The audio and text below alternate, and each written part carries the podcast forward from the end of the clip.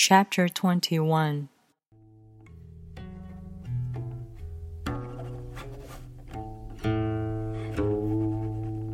The Master keeps her mind always at one with the Tao.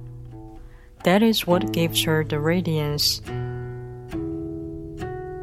The Tao is ungraspable. How can her mind be at one with it? Because she doesn't cling to ideas. The Tao is dark and unfathomable. How can it make her radiant? Because she lets it. Since before time and space were, the Tao is. It is beyond is and is not. How do I know this is true? I look inside myself and see.